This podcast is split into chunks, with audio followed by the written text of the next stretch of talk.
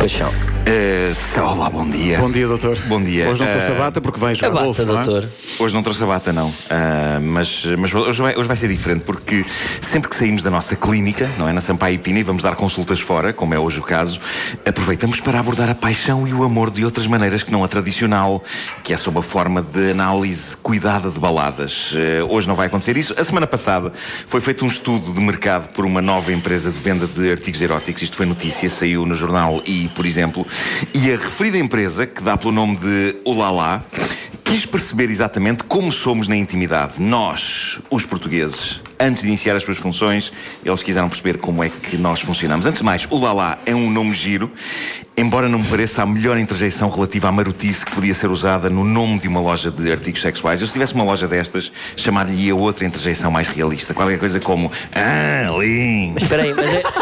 Pô, mas é que tu. Tal- Talvez não seja tão direta como o Lala, não é? Não, mas é que tu interpretas, interpretas isso assim, ou não? Exatamente. Pois, pois. Eu é, uh, lá, lá. Ah! Eu é. Estou.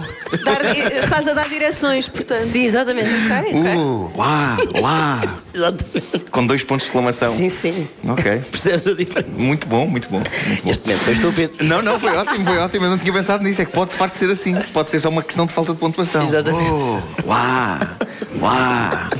E é uma indicação, é uma espécie de GPS. Claro, claro que sim. Bom, conclusões eh, a que eles chegaram resumem-se no título que vinha na notícia do jornal: Portugueses na intimidade, tímidos, conservadores, conformados, mas curiosos. Ou seja, claramente não somos os italianos, não é? Passamos por malta parecida com eles e de certa maneira cavalgamos, e peço desculpa por usar este verbo, eh, mas cavalgamos na fama deles para algumas pessoas lá fora, como os ingleses, portugueses, italianos e espanhóis, é tudo feito na mesma fábrica de machos morenos de bigode super espetaculares na intimidade, mas parece que não somos os mais espetaculares do mundo nisso. É ótimo, julgava que era só eu, mas afinal é geral. Estou a brincar, eu sou incrível. És? Por acaso és? Eu ponho a minha criatividade a render de mais de uma maneira. Isto não é só rádio e piadas, ok?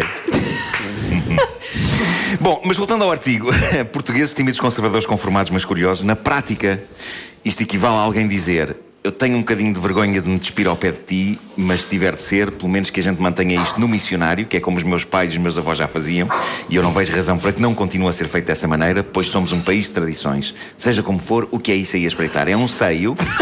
E é isto, tímidos, conservadores, conformados, mas curiosos. De acordo com o estudo, há mais portugueses a ter uma vida sexual satisfatória do que a não ter. Diz aqui que 57% dos inquiridos não têm razão de queixa.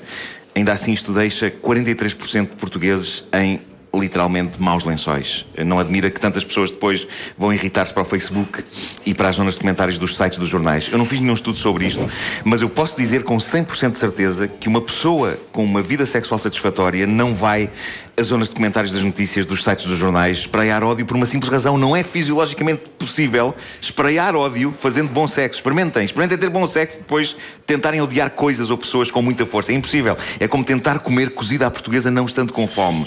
Não dá. Ninguém que esteja com alegria na intimidade vai para a internet escrever isto é tudo bêbados e drogados, que morram todos, não fazem cá falta nenhuma, filhos da sim, querida, volte já para a cama.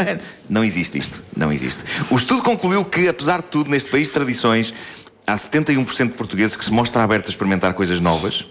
Não sei como é que é convosco, mas eu creio que se aqueles 43% estão inseridos dentro destes 71%, a grande coisa nova que eles anseiam experimentar é fazer amor.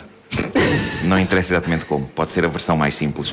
Mas estes 71%, eu acho que isto é surpreendente. Há milhões de outras áreas em que estudos dizem que os portugueses não são grandes, amigos da novidade e que preferem o aconchego da familiaridade, de algo que conheçam. É uma verdade até, por exemplo, na rádio, não é? As pessoas gostam de ouvir canções que conhecem e de que gostam, não, não morrem assim de amores por coisas novas, mas aparentemente no que toca à intimidade marota, vamos lá provar iogurte de torresmos. É isso basicamente que acontece. E a mesma notícia que dissecava este estudo de mercado falava das coisas que, está, eh, que estão à venda nesta nova loja de artigos sexuais. É mais ou menos o habitual neste tipo de estabelecimento, incluindo um produto. E eu percebo a existência de quase todos os produtos que eles vendem, não é? Lubrificantes e retardantes e algemas e mordaças e chibatinhas. Chibatinhas, outra paixão. Há inhas. chibatinhas, sim. Ah, não é chicotes a sério, não é? Porque pá, não queremos que as pessoas também se alejem. Ah, o que eu não percebo é este produto que de facto consta que é um best-seller nas lojas marotas, mas eu juro, eu não percebo qual é a utilidade dele, mas está aqui na lista, que é massa, massinha daquela que se usa nas canjas, Sei, sei. massinhas em forma de pênis. Eu percebo o material erótico e afrodisíaco. Agora a questão é que eu não vejo onde reside o lado afrodisíaco para começar em massa, não é? É verdade que Dama e o Vagabundo, casal de cães. Vamos buscar esse- de um popular vamos buscar Disney. esse exemplo, É pá, é uma maneira muito fofa e sexy de comer esparguete. Não sei se já experimentaram, mas quando há essa coincidência. Ah, mas é preciso comer o esparguete Do diretamente do prato. prato. Claro, não, não usando os talheres. Mas, mas não é só o quão pouco erótico me parece o produto em si, massa, é esta massa em particular. Quem é que cose pequenos órgãos sexuais masculinos em massa e os serve num jantar à luz das velas, na esperança de que aconteça alguma O coisa? segredo está no acompanhamento, possivelmente. Possivelmente é isso. É uma Possivelmente é o molho. o Possivelmente é humor o molho. também pode ser um, um afrodisíaco. E é capaz de passar alguma mensagem, não é? Uma terrina cheia daquilo a chegar à mesa. É capaz de. Estás a perceber? Ah, Estás a perceber? Mas, ah, É sobretudo subtil. É muito, é muito. Ah, enfim, seja qual for a postura atrevida ou conservadora, o que interessa é que as pessoas se deem bem e sejam felizes. E tenho uma frase romântica e inspiradora de Facebook com Porto Sol atrás isso. que diz o seguinte: Amor é quando você olha nos olhos de alguém e encontra tudo o que você precisa. Olha, e é bem verdade, por exemplo, bonita. uma chave Phillips. Sim, sim. Quantas vezes uma pessoa não precisa de uma chave Phillips? Está lá. Quando é amor a sério, eu acho que está lá. Está, está nos olhos de alguém. Está nos olhos de deve, alguém. Deve doer.